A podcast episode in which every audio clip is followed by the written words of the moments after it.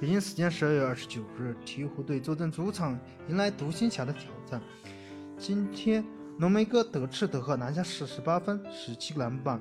但是另一个新秀明星可要失望了，那就是东契奇。东契奇在今天晚上表现的可圈可点，上半场火力全开，在第二节三记三分球全部命中，仅半场就拿下十八分。杰莫那记侧翼干拔三分，更是把对方主教练金特里都看得傻眼。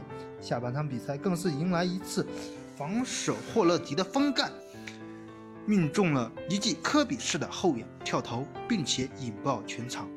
本场比赛，东契奇十六中十三分十中七，拿下三十四分，创造了个人常规赛生涯的新高。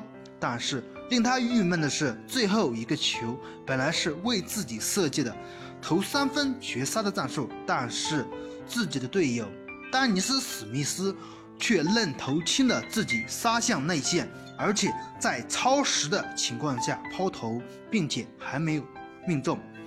从镜头回放可以看出，东契奇的确很气愤，而且爆粗口，可以。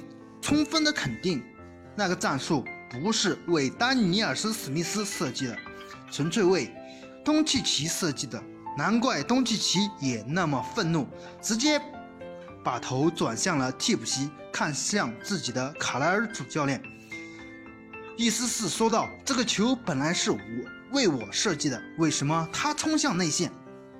东契奇非常气愤，这也是前不久。独行侠传出要交易丹尼尔斯的信号，丹尼尔斯估计下赛季不会留在独行侠，你觉得呢？欢迎大家踊跃的点赞评论，谢谢大家。